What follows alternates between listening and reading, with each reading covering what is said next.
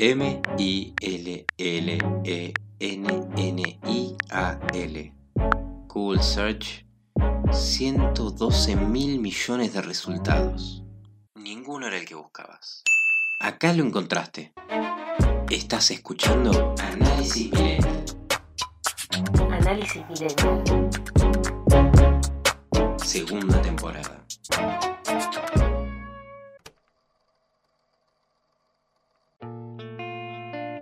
Hola amigos, amigas, amigues generacionales. Bienvenidos, bienvenidas al segundo episodio de la nueva temporada de Análisis Millennial. Mi nombre es Julia, me gusta el café con leche y tengo problemas de concentración que absolutamente nada tienen que ver con el consumo excesivo de café. ¿Cómo los trato la semana? ¿Cómo va ese constante tira y afloje entre los hábitos que nos hacen bien versus esos que sinceramente deberías aflojar? ¿Estás tratando de dejar el cigarro? ¿Te pusiste a pensar cuántas horas pasas en las redes sociales? ¿Ya escuchaste el primer episodio? Ahí te agarré. Si todavía no escuchaste el episodio de la semana pasada, no hay prisa alguna porque está subido en nuestro YouTube o en nuestro Spotify para escuchar como y cuando quieras. Paso, si se te cae un follow o un like, no me quejo. Pero si ya escuchaste el episodio anterior, sabrás que hablamos un poco de los hábitos, justamente de qué los define, de cuáles son los más comunes en las distintas generaciones, al menos las generaciones contemporáneas y que no es fácil, pero tampoco imposible, abandonar esos hábitos que nos hacen más mal que bien. Y justamente eso viene a tema con lo que quiero que charlemos hoy.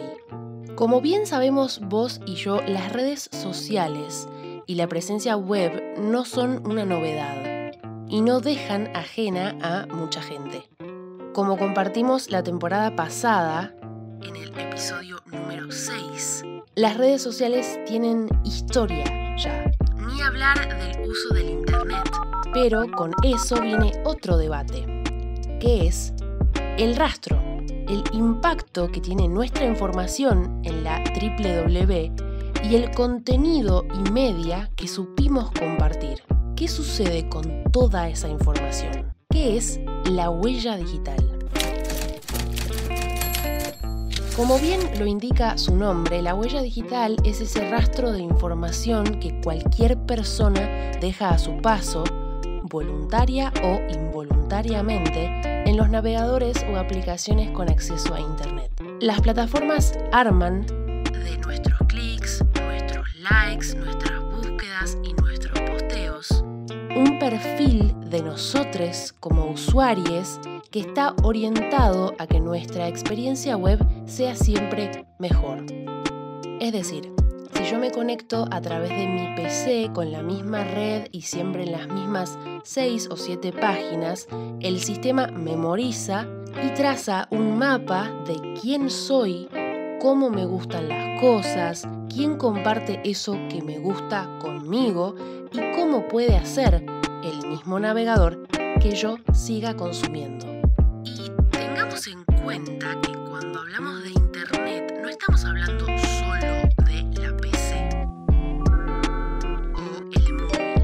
Hoy la gran mayoría de los electrodomésticos modernos tienen acceso a Internet. Desde tu televisor smart hasta tu reloj, el parlante o quizás la heladera. Todos los artefactos comparten información a la red. Para simplificar, cuando las plataformas páginas o aplicaciones son de uso gratuito, no es que no estemos comprando, es que el producto somos nosotros. Porque esa información es valiosísima y costosa para las empresas o compañías con intereses. Nuestra información que tu celular o tu navegador web reúne se conoce como cookies. Eh, un dato eh, de, vital importancia. Se le llama cookies en referencia al cuento de Hansel y Gretel, siendo que son pequeñas migajas de información que vamos dejando a nuestro paso a lo largo de nuestra vida web. Todo el conjunto de cookies que se reúne y se intercambian las redes, las páginas web, los servers, nuestros dispositivos, toda esa información conforma nuestra huella digital. Ahora, ¿cuál es el uso que se le puede dar a esa información? ¿Y deberíamos preocuparnos por lo que las distintas plataformas saben de nosotros? En primera instancia, los usos son muchísimos. Los más inocentes quizás pueden ser que tu navegador sepa cuáles son las páginas que más usás y al carguen más rápido. O que le des intencionalmente tu atención a cierto contenido, entonces el nuevo contenido que te ofrezca una plataforma sea más cercano a lo que te gusta o te interesa. Como esa vez que te quedaste dormida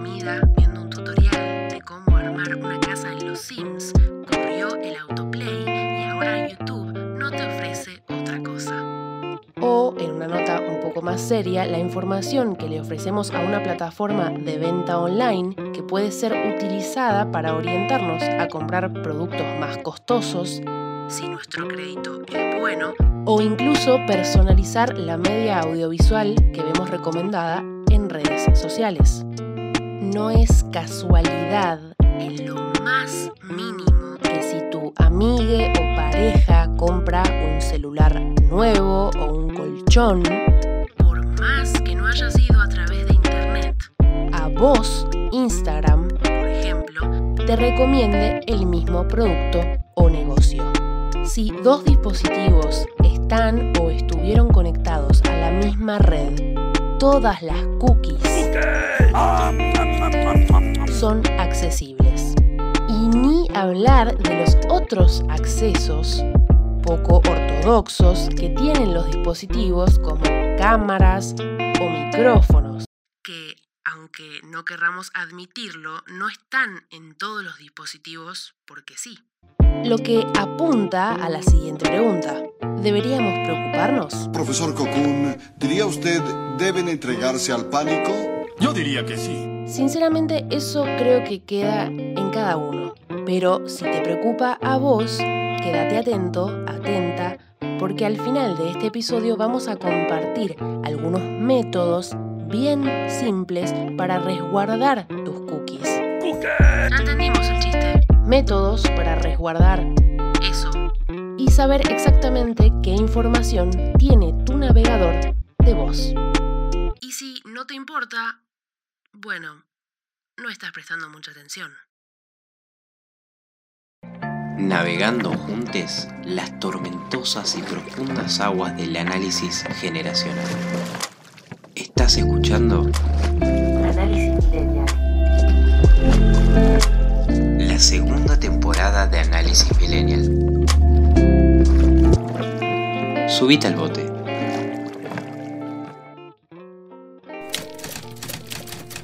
La utilización de la data o media masiva en Internet no es novedad, tanto como no lo es el uso del Internet mismo.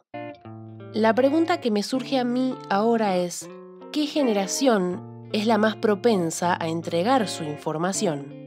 ¿Y quiénes son los que más se benefician de esta metodología? Veamos un ejemplo. En el año 2009, dícese reino y palacio de los millennials en plena adolescencia o los X en adultez, Google, Sociedad Anónima, llevó adelante un curioso informe que pudo, en base a las búsquedas de los usuarios de Estados Unidos, predecir un brote de gripe. Explícate. No es noticia que en Estados Unidos la salud no es particularmente accesible. Por lo tanto, la gente tiene la tendencia a evitar acercarse a los centros de salud o consultar con especialistas cuando el malestar no es realmente de vida o muerte. ¿Y qué haces cuando tenés preguntas pero no plata para responderlas? Lo buscas en Google. ¿Así de fácil? Les usuarios googleaban síntomas como fiebre, dolores de cabeza, malestar en general, síntomas claros de gripe común. Sabiendo qué sentían las personas, dónde vivían y cuántas estaban en la misma situación, Google podía predecir con un margen de error ínfimo, cuándo y dónde iba a desencadenarse un brote masivo de gripe. De ahí a que fueran a hacer algo útil es otro tema. Lo más probable es que les tiraran un cupón de descuento para Big Vaporub. Los yankees y sus cupones. Cupón manía. Pero ese es solo un ejemplo, hasta casi simpático, de lo que se puede hacer con la información de los miles de usuarios de una plataforma o motor de búsqueda. Toda esa información y lo que se hace con ella se conoce como Big Data. La utilización de la Big Data es una práctica muy usual en el marketing, como lo charlamos antes, al que le sirve infinitamente saber exactamente qué quiere o necesita la gente para vendérselo. O, en el mejor de los casos, prevenir esa necesidad y ofrecerte algo que ni siquiera sabías que necesitabas. Como cuando terminás de comer una re hamburguesa de pedido ya y salta una notificación de Rappi ofreciéndote el postre. Una empresa que es fan del uso de Big Data es Amazon. Narran los cuentos de Internet que ha habido varios casos de parejas a las que Amazon les ofreció productos de bebé antes de que ellas siquiera supieran de un embarazo. Y no me vas a decir que es imposible cuando llevamos en la muñeca un relojito que mide nuestras pulsaciones, ciclos, temperatura corporal, ejercicio y todo lo sube. Pero otro campo donde el Big Data es infinitamente popular es el de la política, que si nos ponemos puntillosos ni siquiera está tan lejos del marketing. En fin, para hacer sólida una campaña política, sea cual sea el puesto, es vital saber qué quiere la gente, los votantes de sus candidatos. Siempre fue así y por eso existían encuestadoras enormes, llamadas por teléfono, puestos en las calles e incluso arreglos con medios de comunicación. Si uno sabe qué quiere él o la votante, es solo cuestión de prometerlo o de empatizar con la causa. Y sabiendo de los y las votantes absolutamente todo lo que sabe el Internet, es aún más fácil. Pero no me quiero meter realmente en el mundo de la política, las campañas, si es fraudulento o no. No es a donde apuntamos hoy. Y nos queda una pregunta pendiente. ¿Quiénes son más propensos a entregar su información? Lamentablemente, no hay una sola respuesta. Aquellos que desconocen de los peligros o condicionamientos que implican las redes y el uso despreocupado del Internet no tienen una edad y no pertenecen a un solo rango etario.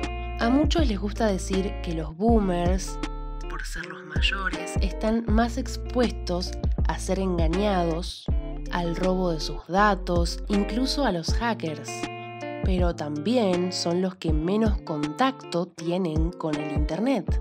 En su mayoría no manejan compras online, son ajenos a las plataformas de bancos virtuales e incluso desconocen de redes sociales.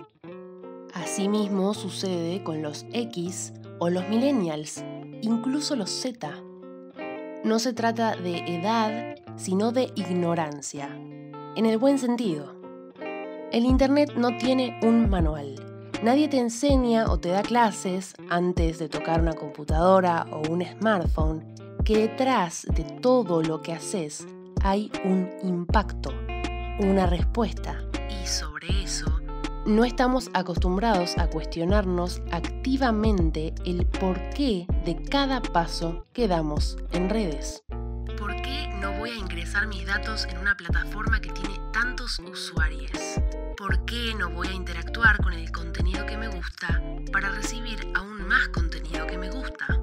Básicamente no nos cuestionamos el uso del Internet porque es fácil, es cómodo, es atractivo. Si fueras a abrir mañana cualquiera de tus redes sociales y la plataforma no supiera nada de vos, no podría ofrecerte nada de lo que estás buscando. No hay amigues, no hay conversaciones, ni páginas, ni nada. No habría tweets sarcásticos, no tendrías memes de la serie que te gusta, no encontrarías la oferta del exacto producto que estabas queriendo.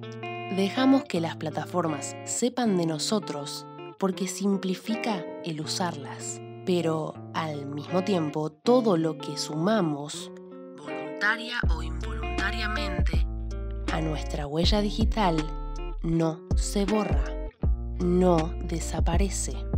La información que ingresaste en Fotolog en el 2008 sigue ahí, en el fondo, a la derecha de tu mapa informativo, juntando polvo en tu huella digital. Y esa información, aparte de representarnos como usuarios, nos condiciona, creando lo que se conoce como reputación web. ¿Estás escuchando? Análisis Millennial. Segunda temporada. Quédate un ratito más. La situación es esta. Estás buscando empleo. Tenés el LinkedIn bien prolijito, el CV bien armado, la camisa planchada. Llega la entrevista. Repasan con el designado entrevistador o entrevistadora los pormenores de tu empleo anterior, tus fortalezas, tus debilidades, bla, bla, bla. Cuestión. La entrevista había salido bastante bien. Tenías confianza. Lo que no sabes es que cuando saliste de ese edificio, la persona encargada de entrevistarte te buscó en Google. Nombre y apellido.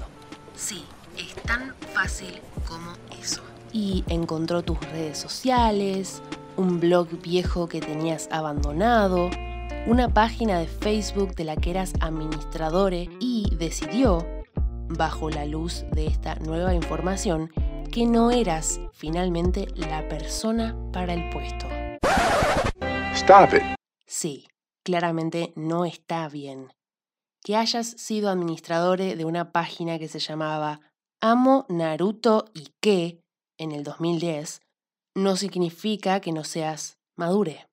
Que haya una foto tuya, cuestionable, en un bar en 2015, no te hace una persona irresponsable.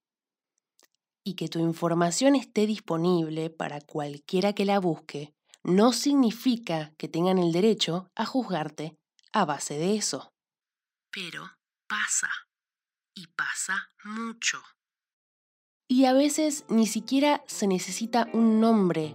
Con una dirección de email o un teléfono basta. Por lo que tener conciencia de qué contenido reflejamos en nuestras redes es súper importante. No porque querramos satisfacer las ideas de nadie, ni porque debamos pretender ser alguien que no somos con tal de encajar, pero sí hay que tener cuidado a la hora de elegir qué revelamos, porque, de nuevo, no hay vuelta atrás. Y si bien los usuarios a pie no pueden acceder a toda la información, las plataformas sí. Y por mucho que querramos, nuestra reputación web no se borra. Ay, esta grasa no se quita. La española Dulce Álvarez es abogada experta en nuevas tecnologías y en el 2014 tuvo su primer encontronazo con la ley en el ámbito de las redes sociales con un caso de escrache en Facebook. Internet ha ido avanzando, las personas, la sociedad, nos hemos ido adaptando a estos cambios tecnológicos y han cambiado un poco las relaciones sociales que tenemos. Por causas de abusos llega tarde y torpe la ley. En estos momentos, nuestros datos personales en Internet se exhiben las 24 horas del día, los 7 días de la semana, desde cualquier punto del planeta. Y todo esto sin absoluto control. Porque no seamos ingenuos, cuando conocemos a alguien nuevo, lo primero que van a hacer va a ser poner nuestro nombre y apellido en Google y a ver qué sale. ¿Es legal eliminar un post de Facebook? Bueno, la verdad es que en toda la carrera de derecho No se estudia si es legal eliminar un Facebook. No se estudia ningún máster, en ninguna conferencia, nunca se ha estudiado yo, que era una profesional de las nuevas tecnologías. En Internet no hay una ley de Internet, no hay una autoridad global de Internet, no hay una policía de Internet. Así que me fui a la norma. En los cinco continentes hay numerosas leyes de protección de datos personales. Existen los derechos y hay que ejercerlos. Dejad cosas bonitas en Internet, porque al final va a ser la historia y el recuerdo que quede sobre nosotros. Queda claro entonces el impacto que puede tener el uso o el mal uso de las redes sociales en nuestra reputación web. De todas formas, no es mi intención alarmar a nadie ni preocuparte ni hacer que hoy mismo busques desesperadamente un tutorial en YouTube de cómo borrar totalmente tu huella digital. Créeme, no se puede y encima te vas a llenar el inicio de YouTube de tutoriales berreta.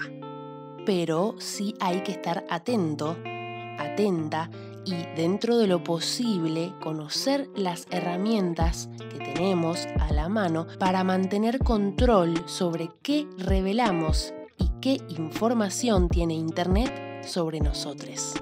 Así que vamos con algunas recomendaciones. 1. Pensar antes de postear. Lo obvio y lo principal. No es necesario subir la historia con la ropa del colegio o el logo de tu empresa. Ese es solo un ejemplo de cómo no revelar más información de la necesaria. 2. Conocer tu dispositivo. Todos los dispositivos móviles o de escritorio tienen la posibilidad de ser configurados para entregar efectivamente la menor cantidad de información. Desde la PC se puede navegar en formato incógnito, borrar las cookies periódicamente, evitar el almacenamiento de historial por largos periodos de tiempo. En el celular igual, se puede, desde la configuración del teléfono, limitar las aplicaciones que acceden a nuestra localización, micrófono, cámara, cookies, etc. 3. Y lo que ya saben, como dijimos, lo que ya está en la nube no va a bajar ni desaparecer, nunca. Pero al menos podemos saber, a grandes rasgos obviamente, qué saben las plataformas de nosotros. Por ejemplo, el motor de búsqueda más utilizado del mundo, Google. Si sos usuario de Google, si sos usuario de Google, es decir, tenés un mail con el dominio arroba gmail.com, podés administrar todo lo que la plataforma registra de tu actividad, ingresando en Mi cuenta, Mi actividad. Se puede configurar historiales de navegación, de Google Maps, personalización de anuncios, página por página, qué leíste, qué compartiste, todo. E incluso se puede ver un informe donde la plataforma especifica detalladamente lo que sabe de vos. Sexo, nacionalidad, idiomas, gustos, preferencias sexuales, hobbies, apps que usás, cómo te moves, qué contenido te gusta. Yo reviso el informe al menos una vez al año y es alucinante lo mucho que saben que yo ni siquiera era consciente que les daba. Para que te des una idea, Google sabe que no soy propietaria de mi casa, que tengo novio la secundaria. Para ver dicho informe, ingresa a Google con tu cuenta y en configuración de la cuenta busca la opción Configuración de anuncios. Después, por favor, contame todo lo que no sabías que Google sabe de vos. En resumidas cuentas, no, no se puede hacer mucho para limpiar lo que está. Nuestra huella digital es imborrable y al mismo tiempo acumula y acumula años y años de actividad web que permiten que nuestra experiencia en Internet sea lo que es hoy.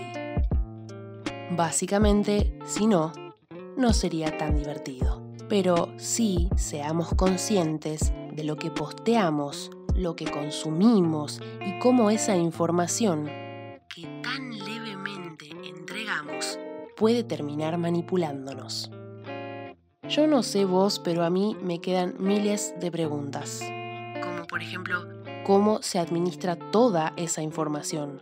¿Cuánto espacio digital ocupa tremenda cantidad de Big Data? ¿Cómo se configura un algoritmo de intereses en una aplicación? ¿Qué pasa con la información de la gente que ya no está? ¿Y las plataformas muertas? Miles de preguntas, poco tiempo. Por suerte, vos y yo nos reencontramos el próximo domingo en un nuevo episodio de Análisis Millennial para seguir hablando de todo esto. Pero antes, no te olvides que si querés ser parte de este programa, solo tenés que mandarnos un audio a nuestro Telegram, arroba an-mi-podcast.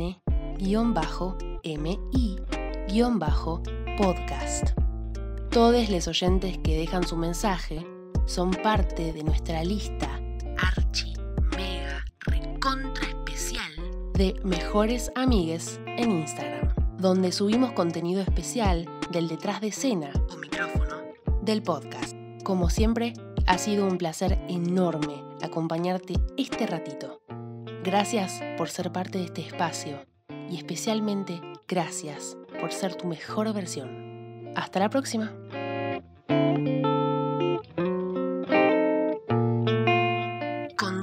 Conduce Análisis Millennial. Arroba Jules Soto diseña análisis millennial arroba dg.fine. Seguinos en nuestras redes sociales arroba an-mi-podcast.